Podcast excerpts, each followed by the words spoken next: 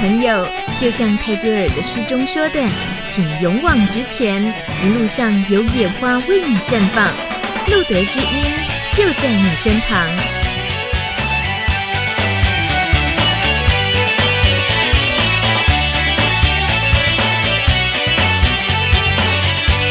Hello，Hello，大家晚安，我是大米，今天是十月二十九号，已经是第三百集的路德知音 Live 直播。今天的跟我们一起，呃，在这里陪大家录录的知音的，还有我们的情境剧林演豆豆，Hello 豆豆，嗨，大家好，哎，又遇到豆豆，就是启明，启明今天跟着大米一起呢，我我们有点头痛的在面对的，今天我们要跟大家谈的艾滋第一线药物处方变更的这个这件事情，说真的，呃，这件事情关系到大家用药的权利。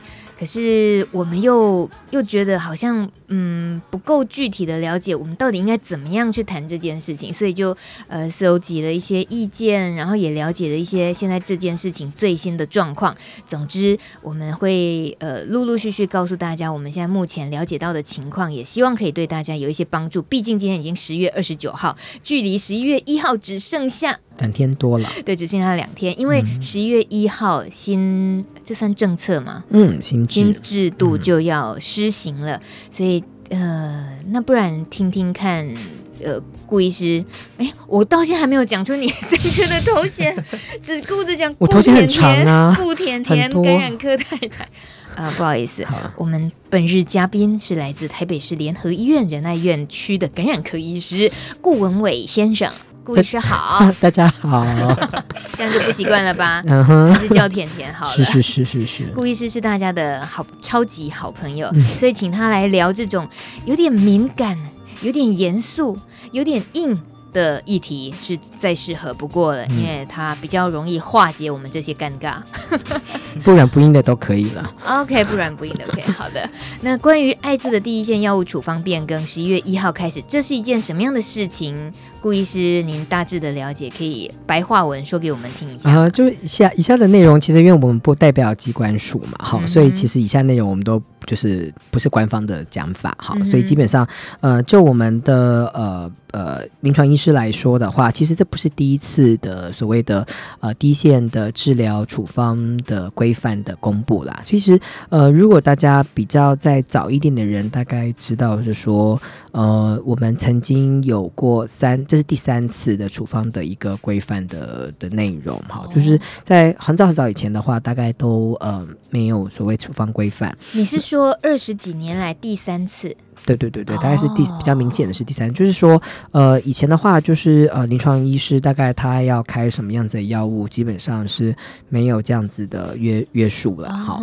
那但是因为就是呃那个年代的艾滋药费其实是有在逐年成长的，好，所以呃因为这样子的原因，所以呃那时候呃机关。呃，机关署因为这个，因为那个时候的这个艾滋的药费其实还是以机关署的公务预算支出为主，所以那个时候的这是一个非常非常大的一个一笔一的的部分。嗯，那当然自然而然也会挤压到那个时候的一些作为预防的政策的一些的支出，所以后来呃，结果就是在那个时候有定下来，就说好，那我们就是第一线的用药，然后会有呃第一线的处方的这个。规范，然后规范的话就是说，哎、嗯，第一线用药，临床医师只能选这些的选项，这样。嗯、那这些选项大致上来说都是呃属于就是支出的费用是较低廉的。哦、那当然就是说，呃，在第一次的这样子的一个呃呃。只呃，就是呃，首次用药的规范的的状况之下，呃，很多临床医师其实那个时候是有反弹的声音，因为主要是他的选择的种类不是那么多。对不起，我先确定一下，首次用药哦，就是所谓的，就是所谓的呃，就是呃，初次用药，而且他是所谓的呃，这个呃，初次用药的人。哦、那后来如果你是用一些比较贵的药，你也要再重新写所谓的申请申请书这样子。哦、OK，好。那这个故事最后就在二零一七年的九月。其实是一个比较大的转变。二零一七年九月的话，是我们第二次的这样子的一个首次用药的一个名单出来，也是最近大家比较清楚的知道说，哎，我们第一线用药用四种所谓的啊、呃、单次单一剂颗颗粒的这样子的组合的的的药物的出现。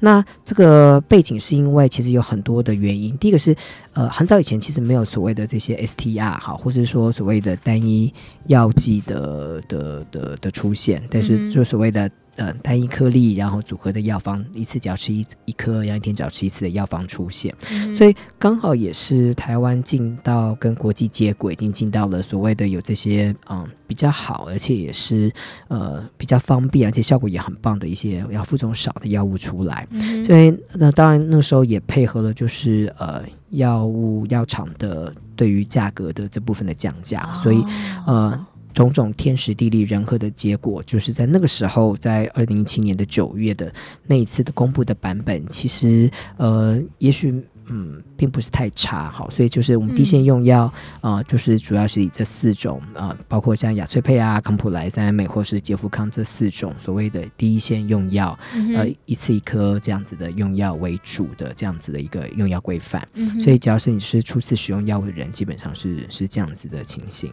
那当然，事隔两年之后，哦、当然我们希望要能够就是当。在 CDC 立场上，他还是希望药费能够继续往下降啦。嗯、对，那事实上的话，就是呃，即便是健保的健保健保在在做这个药物的这个药价的呃所谓呃呃制定的时候，它也是啊没。几年会有一个药物的药价调整了，好、嗯，所以呃，机关署也希望，当说我们能够越来越少的这个呃花费最好，所以他就把这个这个这个门槛从原本的一个月的每个月的支出是一五五零零这样子的数字，然后往下降，降到一三二零零啦。哦，所以才会有这个所谓的一个，就是从今年的十月开始，啊正式是十一月开始，嗯、会有所谓的一个新的第一线用药的规范，然后呃，它的一些药物的稍微有一些更改，这样子。嗯好完整的解说，但不知道大家 有没有大家都记得起来？有，我觉得脉络清晰。那听到的是两件事情，最最突出的就是主要是药物换了，然后还有提到药费整体的那个价格下降的部分。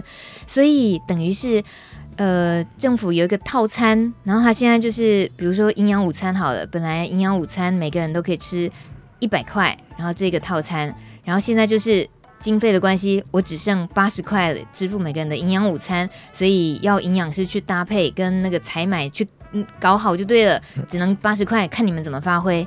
但也要让小孩子吃得饱，能够吃得健康，是这样子的意思吗？哦，这样子这样比喻真的是非常好，像我们都在卖大家营养午餐，大家要好好吃哦，嗯、不要吃 foodpanda，不，你要自己买 Uber Eats 也是可以的。哇塞，马上打枪 foodpanda。对，再来我们就细部来讲好了。其实这四颗药，就目前呃，照甜甜刚刚提到的，就是进行了两年来。第一线用药的这四颗，其实我们已经大概节目里面也有过几次是去谈哇，现在大家其实也习惯了这样子的一天一颗，觉得也适应，当然也是有些副作用也都讨论过。不过有有时候事情是这样，你就是适应了啊，总算适应了，也习惯了这件事情的时候，它却又又改变了。所以被改变掉的是什么，而取代的是什么呢？这个呃，也可以大概跟我们。介绍一下吗？嗯，其实应该这样说啦，就是说，呃，这样子的一个呃政策出来之后，其实呃，一方面这是三方面的角力的状况了。当然，一方面就是说，在政府端的话，它有啊、呃、减少支出的一个。重要的公共的利益的个考量，嗯、那当然它也要兼顾到说感染者的的权利，以及这些感染者的本身使用用药的这样子的便利性。因为大家都知道，呃，我们很在推所谓的 U 等于 U 这件事情。那推 U 等于 U 这件事情很重要的一个关键点，就是大家要能够愿意吃药，而且吃药是啊。呃不会有什么问题，而且是是吃起来是舒服的，而且是愿意继续吃下去的。好、嗯，所以当然也要兼顾到这一部分所带来的冲击。那另外一个当然就是，呃，在药厂端，他们也会就是说，哎，面临到就是说，他们就是所谓的这个利润缩减的的状况，哈、嗯，所以其实大家这个都绝对是一个很复杂的的的的故事在里面。嗯、那但是呃，结果出来，结果其实老实说，并没有大家想象中的那么差。好，我们先从比较好的。好的方向来看好了哈，嗯、就是大家以前之前吃的四种药物的第一个选项哈，就其实大部分在初次初次治疗的人，大概全台湾大概可能九成以上的新感染者，如果刚开始用药，其实都是在用所谓的 STR 这样子的药了。什么？就是所谓啊、呃，之前就是一天一次、一次一颗的这样子单方的药物，所以之前的话，像雅翠佩、像三美这样子的药物，其实就还是不会改变。所以这个在我们新的这个从十一月开始推的新的这个用药规范中，他们还是存在。好，所以你原本在吃雅翠佩、在吃三美的人，其实也是没有什么大的改变啦。好、那呃新的感染者，呃就是应该说感染者新开始用药的话，以前会有所谓的康普莱或是杰夫康。嗯、那康普莱的话，其实它有一个取代的药物叫做安以斯 Odefsey。那这个药物其实是比较新的。康普莱，所以它里面的成分原本里面有一个 TDF 的成分，哦、就是大家以前就是可能听路德经常会介绍说，哎，有些药物可能会呃这个。影响到呃肾功能或是骨骼功能的这部分的骨骼密度这样子的药物，嗯、那这个部分的副作用在新一代的 TAF 就是 TDF 的新一代的 TAF 其实有得到改善，好，所以它等于说是颗粒比较小，嗯，那甚至是对于肾功能跟骨骼功能啊、呃、这部分影响更少的一个药物，所以它的主要成分其实没有改变，嗯、但是就是反而副作用变少，而且颗粒数变更小。那我对不起，还有一个杰福康，对不对？对对对。我先请问一下康普莱。那如果它的药的副作用更小了，然后感觉更好了，为什么它会是一个更便宜的，刚好又可以取代掉的？哎，你觉得这样子，你为什么要问我这么啊、哦？好吧，我不可以，我这样，吧呃，这个或许很敏感，对不对？可是我当然，我当然，我当然不知道为什么可以，为什么可以变得更便宜了？我怎么会知道呢？又不是我在议价。Well, OK。对好好，但至少我们期待听到的是，它是有改善的。带我出去之后就怎么样？下次明年度就消失了，我就要不行，我就要从这个圈子离开，我就要去做烹饪节目。不，哦，那也会很受欢迎。对，我就要开始我人，我就要开始我斜杠青年的的的的路程。我们所有比较暗黑的议题，我们都还是很需要你，不好意思。哦，那你就要趁每次都有第五个第五个礼拜二的时候，然后约我上来，就是那集就是。是偷偷在讲，好，这那就会更多人听。对对，好啦，康普莱的解释，再来杰福康是吧？哦，好，所以呃，杰福康是一个我们如果是一个所谓的这个呃迁入酶抑制剂的药物来说，它有点像一点五代的迁入酶抑制剂。哈，那像这个三美是属于第二代嘛，啊，捷福康大概属于一点五代。那所以其实它后来现在新的这个药物也是同一家公司出的，叫吉他伟 Biktarvy。那吉他伟当然是一个相当啊、呃、看好，而且是相相当不错的一个药物，因为它相较于这个杰福康来说，它的药物交互作用变得更少了。好，然后它就是呃，甚至它在呃，在在这个所谓的。治疗失败的病人中产生抗药性的机会也大大的下降。你把顾甜甜的面具撕掉，你是药厂派来的业务？没有没有没有没有没有没有没有没有没有没有，所以我就不懂为什么大家要用杰夫康啊！哈哈哈哈哈哈！但是我觉得吉他伟是一个很不错的药物啦，是实话是实话。它的药物的就是做出来的结果其实是跟这个三美是有的，就几乎是同等的啦。好、嗯，所以呃，其实是当然也是一个相当不错的药物。所以我今天是不是把朋友都得罪光了？所以我的意思是说，其实啊、呃，某种程度来说，它也是更新一代的药，而且事实上啊、呃，包括三美，包括吉他伟，他们都是美国现在第一线的这个用药的选择啦。嗯、他们其实都是非常在国外，就是先进国家中，其实都是非常好的一个第一线的选择。好，所以其实很好笑，就是哎，这个其实药物的这个费用下降了，但是哎，结果大家用到更新的药物，所以。这时候感觉好像，之前到底是所以感觉很那么多钱，所以感觉好像 这个就就是所以感觉这个故事好像是一个皆大欢喜的吗？是吗？嗯、不，我听起来倒是有点离奇。呃，总之我们感谢那个顾医师带来那个最直白的乡野奇谈。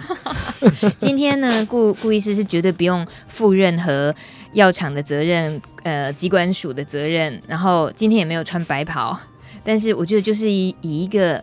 非常关心社群，然后跟我们大家好朋友一起跟我们关心这个新的制度要上路，我们应该多一些了解，然后提供一些讯息，让我们多了解。所以他刚刚讲的话，或许真的有得罪人，但不关他的事，都怪我们录的基因好了。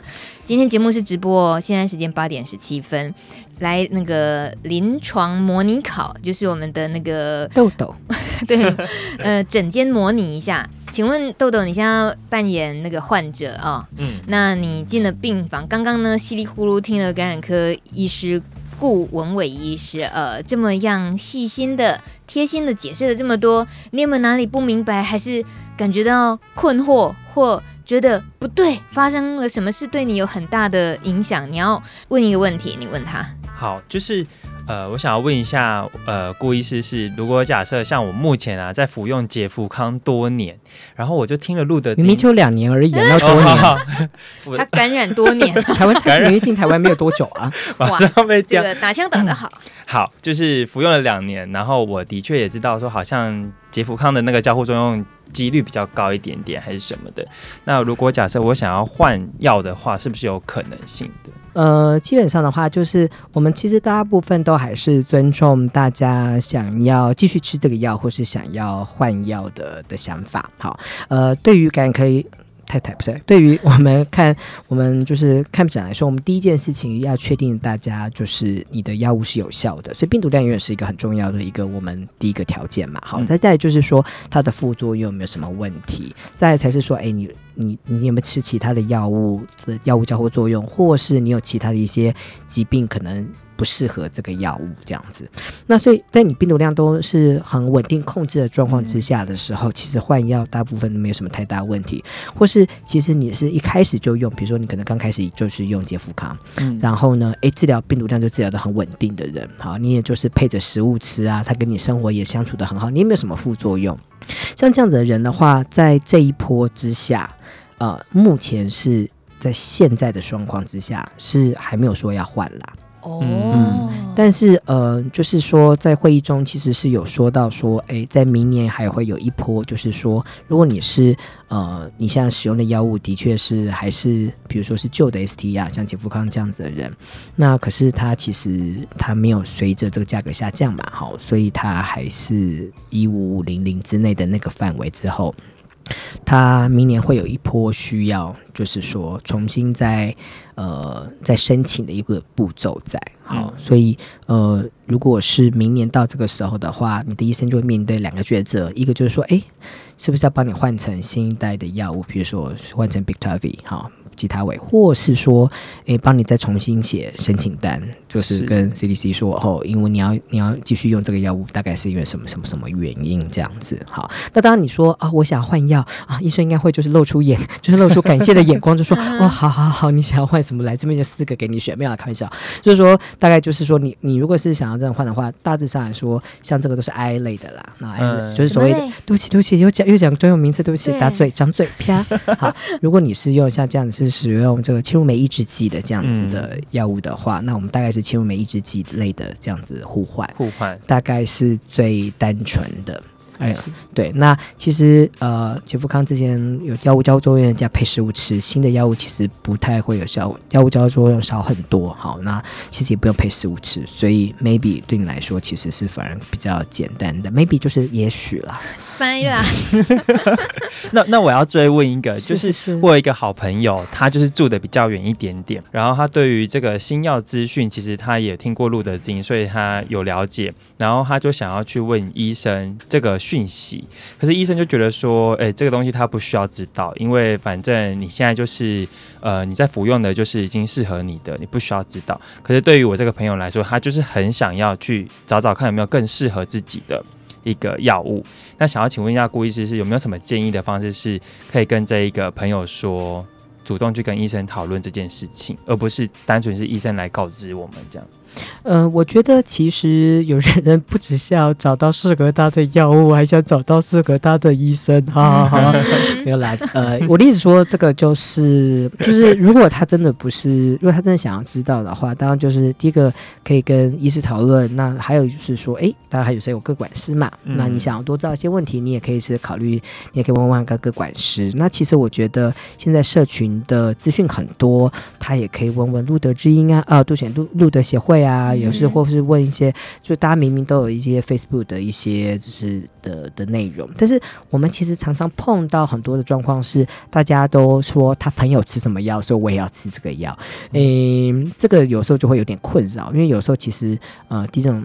啊，每个人状况其实不太一样，这是第一个。那第二个就是说，人家吃得好，不代表你就吃得好啦。所以，呃，多方面去打听，我觉得现在是个资讯爆炸时代，绝对不是说，哎，只有说，哎，医生一个人说的算啦。还是其实我们现在喜欢的一个医疗的模式是所谓的共同决策模式。所以就是说，诶，我们的呃。啊，病人、朗 K 客户，好，当他们有这样子的一个需求的时候，我们还是会跟他沟通，说，诶，大概现在手上有什么样子的选择？那医生也不是说永远都是 OK，都是万能的。比如说，有些药物我们可能就要申请，嗯，那我们有些药物可能想想，可能这样子比较适合你，但是我医院没有药，嗯，都有可能嘛，吼，所以呃，其实就是多方面考量。但是我们当时也觉得说，哎，呃，其实。我们在一历年来，比如说艾滋病学会啊，好，或者说各种这种教育的，呃的呃的课程中，包括跟社群朋友一起教育，跟跟这个医疗从业人员教育的进行之下，其实越来越多大家其实是喜欢沟通的模式了，嗯、所以我觉得这也没有什么不好，就是多做沟通，这样其实没有，就是可以可以这样看。那如果真的是不行的话，大家自然就会。换换一，哎，我没有这样说，他自然就会到处打听，在网络上打听这样子哈。我倒是想要追问那个我们的情境剧扮演帕斯提的豆豆，你那个朋友住很远，你可不可以定义住很远是什么意思？我在想的话，可能他不不是不是在想是他是住在台东，OK 就偏远的。对，那我在想的是呃，比如说像是偏远地区的医院啊，他们在。呃，第一线用药上面，它是不是真的能备齐？那就算是它有没有备齐，其实对我们感染者来说，好像也不确定是不是可以知道。对，那这是我的，就是如果假设我今天呃去看诊的时候，然后我知道我有这个四颗呃两颗星的药可以选择，但是我今天跟医师讨论完之后，感觉他还是是希望我呃。维持现状，或者是用前面那两颗的话，我有没有什么样方式可以争取？但是刚刚医师有讲说，就是可以讨论嘛。那另外一个是我想要再比较补充问的是，呃，如果是去药局领药的部分，它会有受到影响吗？就是如果换新药的话，哦，友善药局吗？现在也还是没几家吗？如果友善药哦，这是非常好的问题，我们要先澄清好，就是说今天这个处方，这个所谓的开药的这个规范，哈，目前哈。就是十一月开始这一波，或是十一月正式开始的这一波，它只针对于还未治疗、第一次接受治疗的人的限制。哦、好，所以呃，我们刚刚讲那么多，其实这四个药物，就是说，因为你之前都没有用过，好，然后你终于要开始使用了，那这四个是再加上配上一些更便宜的组合，好，那我们就不说。嗯、那 S 加这四个 STR 基本上是是选择的第一线。嗯哼，所以这是没有接受治疗人。好，那已经有接受治疗人，比如说你是用旧的 STR，嗯，比如说杰夫康、康普莱。好，嗯、那你大概就是到到快明年，就是明年这段明年初的这段时间，那呃，在确切的公文在下来指示的时候，那我们就会有可能会需要就是。帮你写申请书，或是让你维持原本的用药，或是帮你换成新的 STR。嗯，那当然，现在 STR 无缝接轨是不太会有什么大的问题了。所以，我们今天就回到说，诶、欸，如果你的朋友今天是从来没有用药的人，然后他今天是在偏远地方，嗯、那他如果接受用药新的用药的时候，会不会有些问题？嗯、老实说，在十月到十一月这段时间，十一月初的时候，刚开始这个公文下来的时候，大家的确是挺紧张的，因为其实我们的医院。我自己是在呃台北荣总，然后我也有在这个呃市立联合医院嘛，所以我们在那个时候十月初的时候，的确是新的这两个药是都没有的，哦、所以我们就。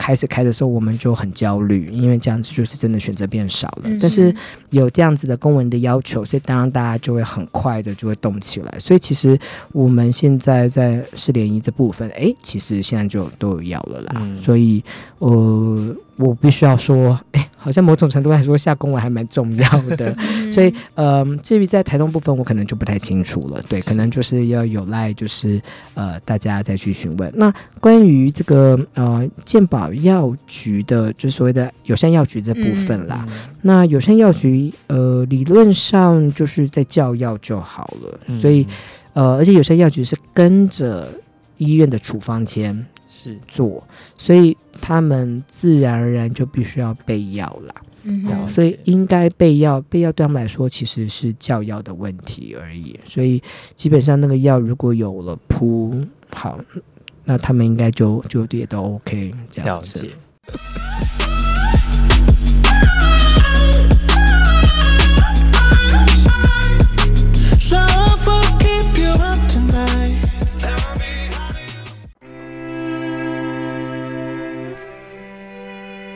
各位路德之音的听众朋友们，大家好，我是德仔。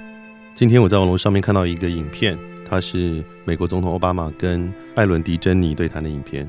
奥巴马感谢艾伦迪珍妮说，因为他的公开出柜，觉得才是真正对美国的同志政策的推动最重要的一个推手。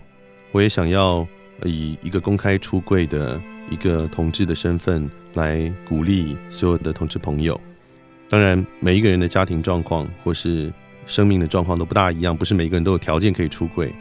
但是如果你觉得你可以，比如说，如果我觉得呃我的家里面应该是可以接受的，我的工作的环境是适合的，我的朋友圈应该是可以理解的。如果你觉得你条件是足够的时候，请你考虑公开的出柜。这样做不仅仅是为了你自己的人生大自由。也是为你身边所有的人，尤其是所有的同志朋友，能够提供一些帮助。我们每一个人的出柜，不仅仅是让其他的同志知道他并不孤单，同时也是让异性恋的朋友们，他们认知到在这个世界上有这么多的同性恋的存在。唯有同性恋的现身，跟不断的被认知、被理解到，我们是真实存在在这个社会跟世界上，所有同志的权益跟歧视。才有可能有进步的一天。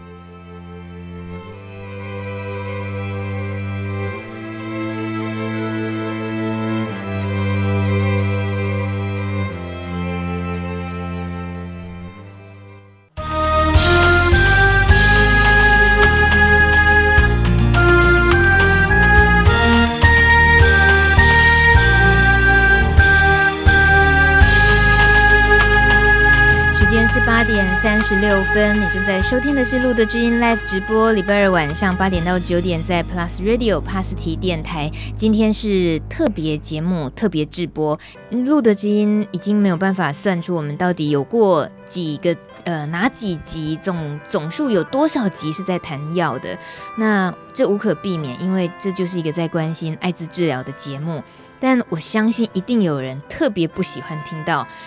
药这件事情，他就好好的把自己照顾好了。我就是不用吃药，能不能聊点别的？不要再提醒我吃药这件事。这跟我今天去看的一个展览，我觉得那个心情或许很类似。在最近呢，台北当代艺术馆 MOCA 有展出瘟疫的慢性处方。那在这里呢，也有露德跟艺术家一起一起协同创作的一个作品，叫《心肌实验室》。肌是肌肉的肌，心肌实验室。他呢就透过了搜集感染者朋友们。这不知道多少年来使用的艾滋抗病毒药物的这个药罐子募集过来，然后录的收集起来之后，再请志工去帮他去除外包装，是，然后再加工。对，启明豆豆在录的都有看到，呃、这这是一个蛮长时间的呃加工的过程，对不对？没错。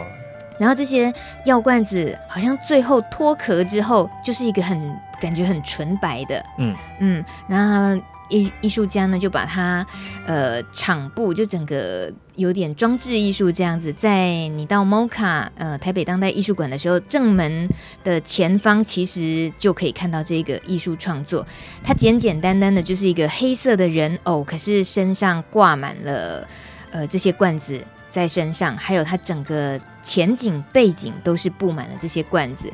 那我对于它这个装置艺术的前面有一个解说牌，上面的文字我觉得特别有震撼感，因为他说 HIV 感染者的每日服药习惯相当值得探讨。服药虽然能够延续生命，却也提醒了死亡的可能性。这些塑胶药罐的颜色、形状，甚至声音，都成为令人不安却熟悉的存在。好，我念到这里就好，其他的大家自己去看的时候，然后自己去感受。我觉得大米也讲的很让人感动。其实我我刚刚有三十秒钟差点要哭出来。我觉得，嗯，我觉得这是一个，嗯，就是很多时候大家其实。他会跟我们讲说，每天服药提醒他，其实他是有一个感染的人。嗯嗯、呃，这的确是一个有些人对对很多人来说，他没有办法走过去的生活中的一个烙印。嗯哼。那嗯、呃，即便我们在讲了多少，讲得多么的轻松，说哎，这件事情其实像慢性病一样，但是对很多人来说，它就是一个存在的一件事实。嗯。那。嗯，有些人会用比较正面的角度去看它，有些人会呃还是走不出去。那当然，我们相信在科技那么多的呃越来越呃新的科技发展的时候，其实以后还会有一些，比如说皮下植入啊，可能还会有所谓打针的药物、长效型药物出来，嗯、也许会改变这样子这件事情对大家带带带来的冲击。但我们也希望有一天，就是这个疾病是可以被治愈的。嗯哼，也许会有治疗性的疫苗出现，也许会这样。那我们虽然很困难，但是我们总是要继续坚持的下去啊、呃。接着下来就是十二月初，十二月一号嘛，其实有非常非常多的这样活动。那其实还有一些，包括我们台北市昆明那边也会办一些影展啦，然后同时还有就是爱之日常音乐节这些东西陆陆续续都会开始。所以我相信，在这个年度的下半年，我们有会有很多很多相关的活动，也欢迎大家都，诶，带着你的朋友，如果不论是他是感染者，是不是感染者，嗯、他是你的家人，你是朋友，或是他可能也有相关的故事，我觉得这都是一个好的时时间，然后让大家一起去透过这样子不是那么硬的东西，好、嗯，这样就我觉得是蛮好的机会了。你这王美真的好适合代言艺文活动哦。如果说以艾滋工作者来讲，豆豆像你，嗯，你有感觉到越到年底的时候，尤其因为十二月一号是世界艾滋日，以工作者来讲是觉得哇会很忙的感觉，还呃除了这个之外，还会不会会有什么其他的？感受嘛？嗯，呃，稍稍微预告一下，就是接下来我们录的的小呃美编，他会制作一张大的海报，然后把所有近期的活动把它综合放在那个海报里面。所以大家如果觉得资讯太多，然后收集不了的话，可以关注我们的粉丝专业，嗯、就是看那张海报，然后去点你喜欢的呃活动参加。那我自己会觉得说，每次到了年底的时候，是一种很丰富多元，然后。我会觉得艾滋工作者其实都蛮酷的，是他的生命力都会在下半年度的时候突然绽放出来。其实今天很 gay，就是如果他喜欢艺术，他就会弄出一个艺术展；哦、但他如果喜欢音乐的，他可能就会有艾滋日常音乐节，嗯、或者是他可能是只是喜欢摆摊的，他可能就会直接到某一些校园里面去做摆摊，直接跟学生们做互动。嗯、就是大家都会用自己擅长的方式去。在呃年底的时候，去大力推广正确的艾滋知识，然后想办法跟一般的民众做连接。嗯哼，对，趁着那个整个情势，大家都一起热衷于呃要关心这个议题的时候嘛。是，其实我十二月一号也想休息了，可是每天都每年都不行哦。好，回到。刚刚软的完了哦，不好意思，又要回来硬的部分了，不好意思。在艾滋第一线药物处方变更的今天我们关心的这个议题上，呃，接下来关心的应该就是属于交互作用的部分。那我刚刚上一段好像豆豆也有提到，你的模拟情境剧里面其实呃，帕斯提有可能也会担心到换了新药的一些状况嘛。嗯、那也确实哦，呃，顾医师我们啊，在之前其实访问过王孝伟医师，我们就有探讨过慢性病的一些药跟 HIV 的药。呃，抗病毒药其实是会有交互作用的，所以在新的第一线药物要开始使用之后，请问对于一些中老年的感染者朋友来说，如果身上刚好有一些慢性病的药物在服用的话，交互作用的部分有什么要提醒大家的吗？呃，其实之前的，如果你是吃捷福康的话，因为捷福康它的药物的交互作用较多啦，哦、所以其实如果你是某一些的血压药或是呃。呃啊，有一些类固醇的一些药物的话，是的确比较会有交互作用。那你新的这样子的药物，其实跟它其实交互交互作用的模式，先这样讲啊。比如说像这个 Odefsey 这个它，的对，像是它是新像是新代的这个呃安以斯，对，它就是跟这个康普莱比起来，它其实呃差不多。交互作用差不多，嗯、所以你以前吃的 OK 的，现在吃这个应该没什么问题。那如果你之前是吃这个杰夫康的话，那换成吉他味，其实吉他味的交互作用其实是跟三美是类似的啦。嗯、那所以呃。吃起来就少掉蛮多焦作用。那如果你本身是用，比如说你有糖尿病，你可能在吃吃某一种的糖尿病的降血糖药的时候，可能要注意一下。不然，其实大致上来说，在我们的呃开药的过程中，不太真的会担心太多东西。嗯，到底这是这也是实话啦。它就是呃新的这些药物为什么会被放在？即使美国或是欧洲，他们是第一线的使用药物的原因，其实也是因为就是新的药，而且它的药效作用少也少很多这样。嗯哼，呃，我今天也特别好奇，呃，比较资深的帕斯提朋友的话，他们会呃对于最近的这个新政策上路有什么看法？当然，现在已经清楚知道了，其实对于已经在治疗中的话是比较不受影响的。的顾医师刚刚有解释，新药的在目前到明年的某一个时段是比较不受影响的。所以这位呃已经治疗比较多年的帕斯提朋友，他说对于这个新的政策，他说他感觉换药这件事情，单纯来说虽然有点麻烦，不过他很相信是台湾在呃这方面的药物的呃是比较精进的，也是在潮流都有跟上潮流的。所以，呃，在一些老朋友之间呢，谈到关于换药的话，很多数来讲，其实还蛮轻松，可以面对这件事情的，比较不会像以前负面想法就比较多了，担心这个，担心那个的。所以，这个是我自己今天得到的一点讯息。或许这是对资深帕斯提朋友来讲，已经。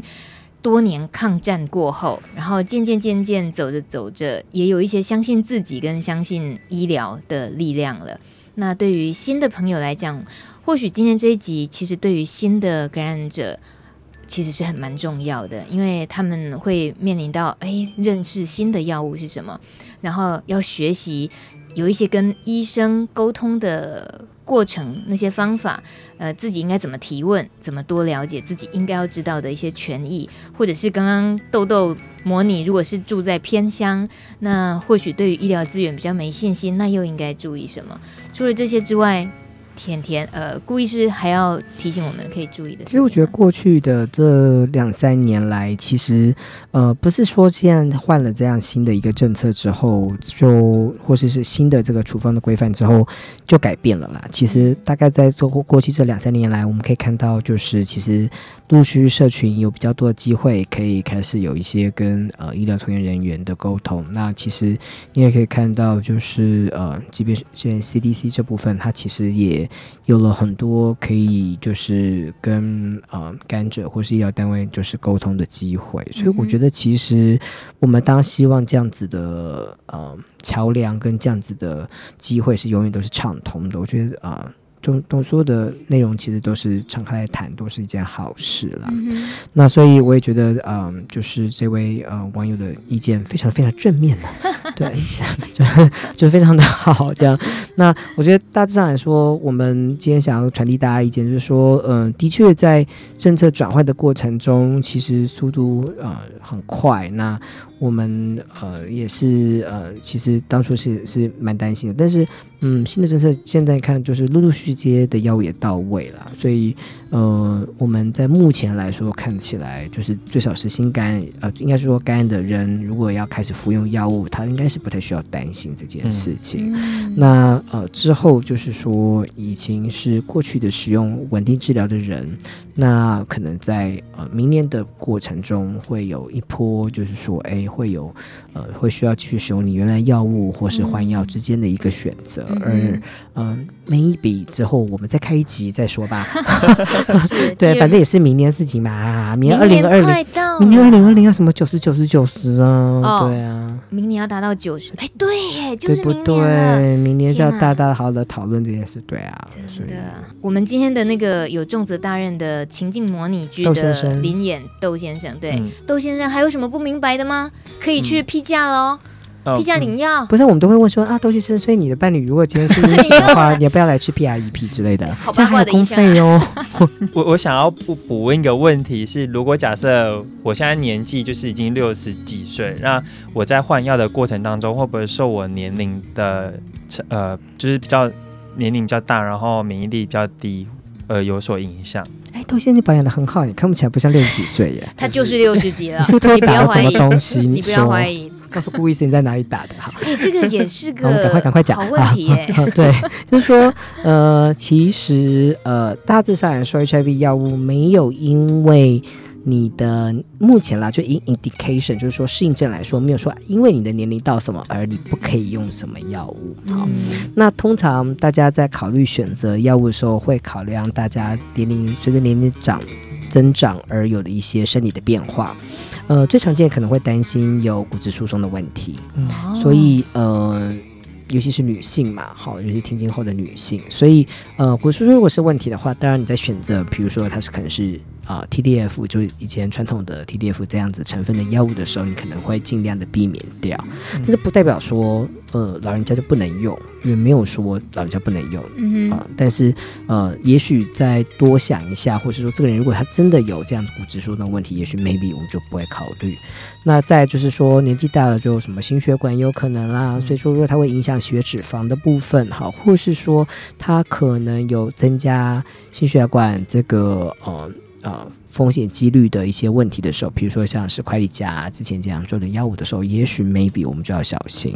嗯，对，然后再就是药物的多寡嘛，因为你可能会有用其他的药物，比如说你还有其他共病症，嗯、那这时候你的药物很复杂，比如说你在吃什么呃抗凝血药啊，或什么药的时候，嗯、或是有些年纪大像我了，然后年纪大就松掉了啊，什么松掉了，就是就是。喷门啊，就是你知道会有很容易有那个什么，就是会有这个 GERD，就是会有这个呃，对，胃恰生，然后就年纪大就会这样，就会松掉啊，然后就会什么门都会松掉，所以就是你的病患已经笑到不知倒地。你知道我每次看诊的时候我很累，就是因为我都要一直不断在开心，是不是？一直在讲，一直在讲单口相声，很累，你知道吗？看诊很累，还要确定时间结要结束，不然会被罚钱。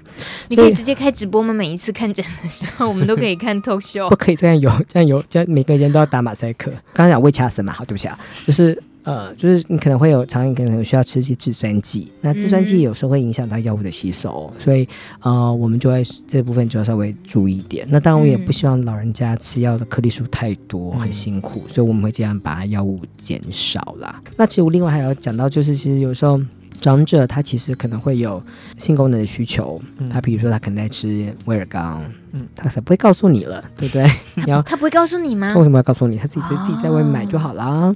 好、所以他当然还是会有可能会这样子。那可能他有在吃，那呃，maybe 他其实吃某些药的时候会有药物交互作用，嗯，所以其实、哦、对。对啊，所以你是建议，如果有吃威尔刚的话，应该跟你说，然后你要你就可以避开什么药这样子。对啊，对啊，避开什么药？像是啊，蛋白抑制剂，或是像吉福康这样药，你在吃的时候你就要小心，就可能你在使用威尔刚的时候，就是要减半剂量开始使用，要小心了。请问如果没有说的话，你就没有帮他呃？他可能自己就会发现很有效，就自己就就就直接减半使用，就发现哎可以省钱，这样没有开玩笑。哎，人生都会找到自己。他如果没有减半的话，会 会坏掉吗？血压太低了，没有没有什么坏掉，哪里坏掉？坏掉不是好怪哦。节目都坏掉以后每次第五个礼拜二，大家记得第五礼拜二就是路德之音坏掉的日子，黑暗就是暗黑路德之音这样子。暗黑特辑。对对对，那就是嗯、呃，就是就是一个一个万圣节的概念这样子。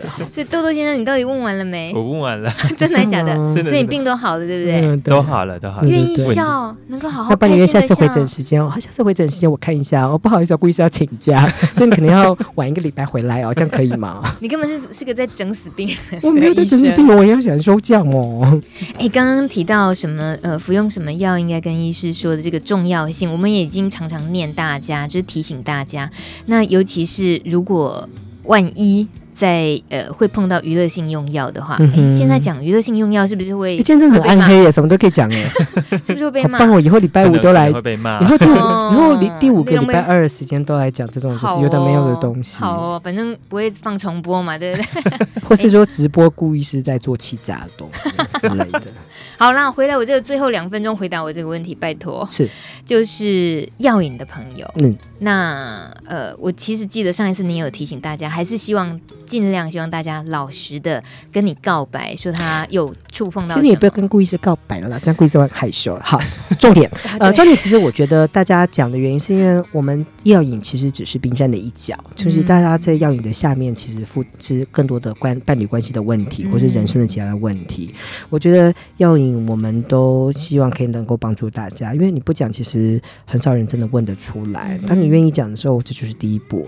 那不论你想不想借，我觉得。呃，这个都还可以再谈，但第一步是要保护大家，就是说怎么样是健健康康，然后不要因为说呃有药瘾，然后有药物过量啊，或者一些其他的原因而造成生命的伤害。那没有了这一步都没有了，那就是我们有办法再谈下一步。嗯、而呃，所有药瘾的的处置其实都是都是很要全面的，所以还有一些呃其他的生活的上面的一些。啊、呃，问题要解决，那我们都很乐意来帮助大家，帮大家找资源。只要你先开启的第一步，就是你先呃正视自己的问题，然后、嗯、呃跟你的医师做讨论，或跟你的个管师做讨论。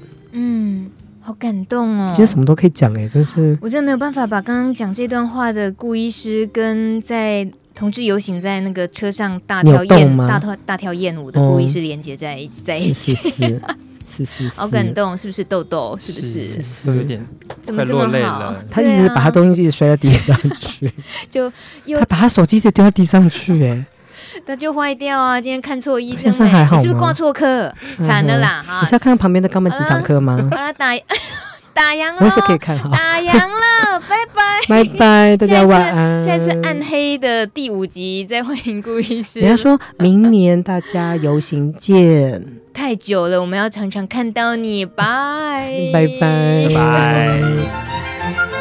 本节目由路德协会制作，中华电信协助播出。